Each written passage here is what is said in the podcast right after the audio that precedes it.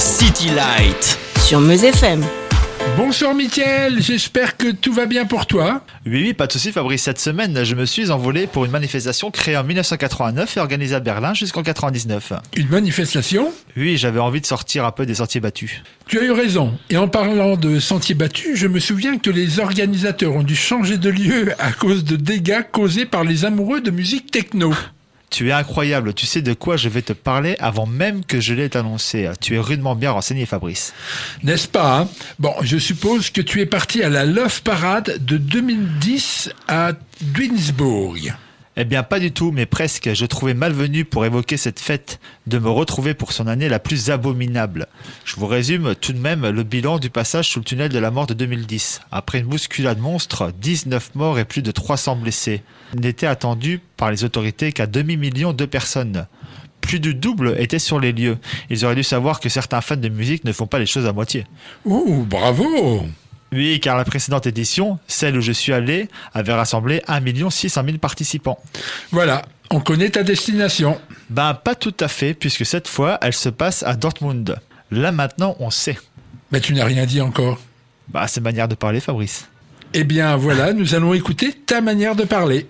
Le 19 juillet 2008, se déroule l'équivalent de notre technoparade. Le beau temps est au rendez-vous, donc les torses sont sortis, souvent accompagnés des tatouages qui vont bien.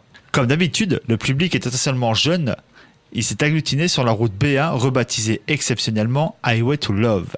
Tiens, une référence hard rock. Je pense plutôt le contraire, Fabrice. Hein. C'est un contre-pied à ACDC qui, eux, nous ont envoyés en enfer. Alors, difficile de tout voir. Entre la trentaine de chars et l'immense scène fixe où certains artistes vont s'exprimer. En haut de celle-ci trône le sigle de la Love Parade, un cœur entouré de cercles tel une grande roue, au-dessus de l'immense cabine. Je vais donc faire un focus sur certains DJ qui se sont produits. Tout d'abord, il y a Moby, lunettes noires et crâne rasé. Celui qui a collaboré avec notre Mylène Farmer national est tout excité. Ses premières collaborations avec la belle Rookin sera en 2006 et 2008, puis plusieurs titres en 2010 sur l'album Bleu Nuit. Il harangue la foule en quittant souvent l'arrière de ses platines.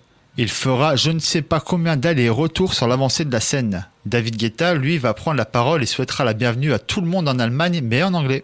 Il annonce que c'est sa première Love Parade et demande si tout le monde est prêt à recevoir un maximum d'amour. Il est à ce moment un peu plus du début de sa carrière, car il vient de sortir son troisième album, Pop Life. Armin Van Buren est aussi de la partie. Sa joie d'être là fait plaisir à voir.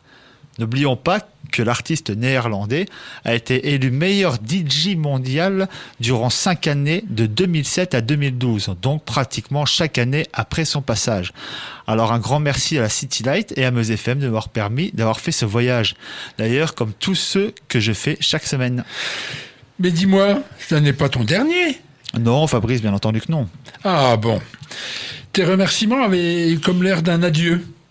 Et alors, on se dit à la semaine prochaine, mais euh, quelle musique tu as sélectionnée? Eh bien, Fabrice, on finira avec un morceau qui me tient particulièrement à cœur. Il s'agira du morceau d'Editonic, dont nous n'avons pas parlé dans notre reportage aujourd'hui. Et ce sera son titre et remix, donc Deeper Love. Merci Fabrice. Merci à toi, Mickaël. À la semaine prochaine.